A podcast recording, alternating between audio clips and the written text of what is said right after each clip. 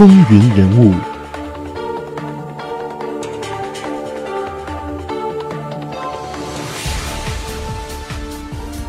好，欢迎大家回来。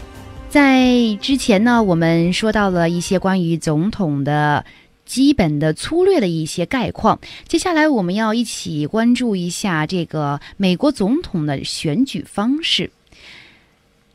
概括的来讲啊，这个美国总统呢，并非是直接民选，而是由五十个州和哥伦比亚特区推选的选举人团代表选出的。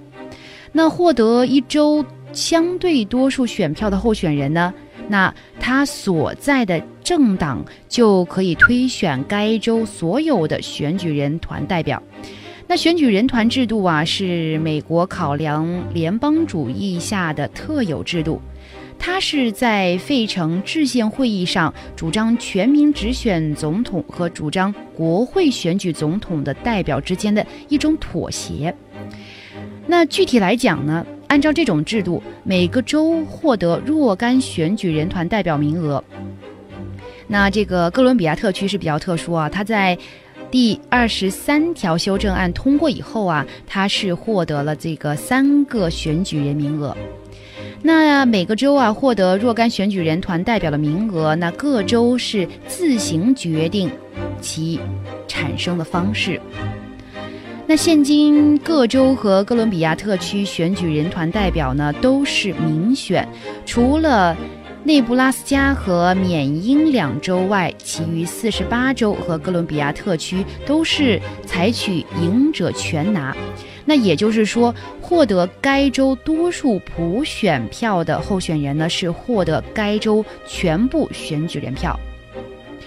这种选举法有些特殊的地方。那举个例子说，那获得全国最多普选票的候选人，可能没有获得最多的选举人票。这个啊，在美国的历史上，曾经在1876年、1888年和2000年发生过三次。其实啊，是有人反对这种选举制度的。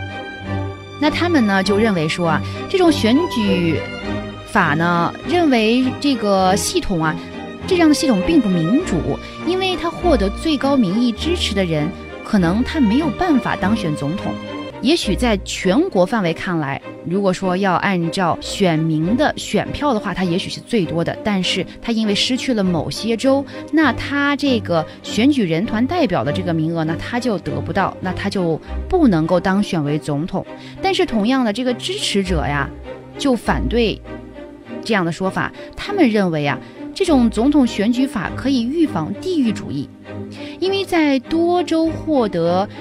些微多数普选票的候选人呢，可以胜过只在一周获得压倒性多数普普选票者。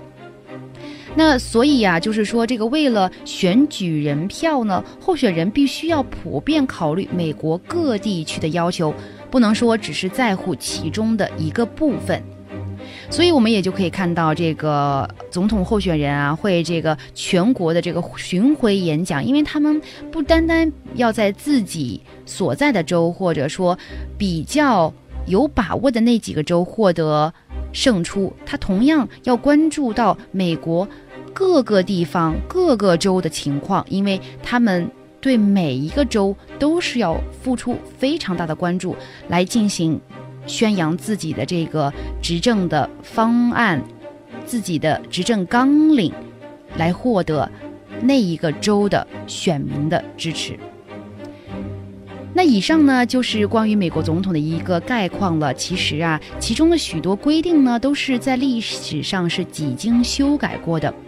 比如说呢，总统不得连任两届，我们刚才提到过。但是在美国历史上就有过一位连任四届的总统，他是谁呢？在我们的系列节目中啊，您就会找找到答案。另外啊，还有很多不为人知的故事，比如说，谁是历史上唯一信奉罗马天主教的总统？哪一位总统没有结过婚？谁是历史学家眼中最出色的总统？那谁又是算得上一个失败者？在四十多位总统当中，谁是就职的时候最年轻的？那哪一位又是最年长的？哪一位总统不是经过选举产生的？让我们一同走进总统们的风云故事。稍事休息一下，我们马上就一起来了解美国的第一位总统乔治华盛顿。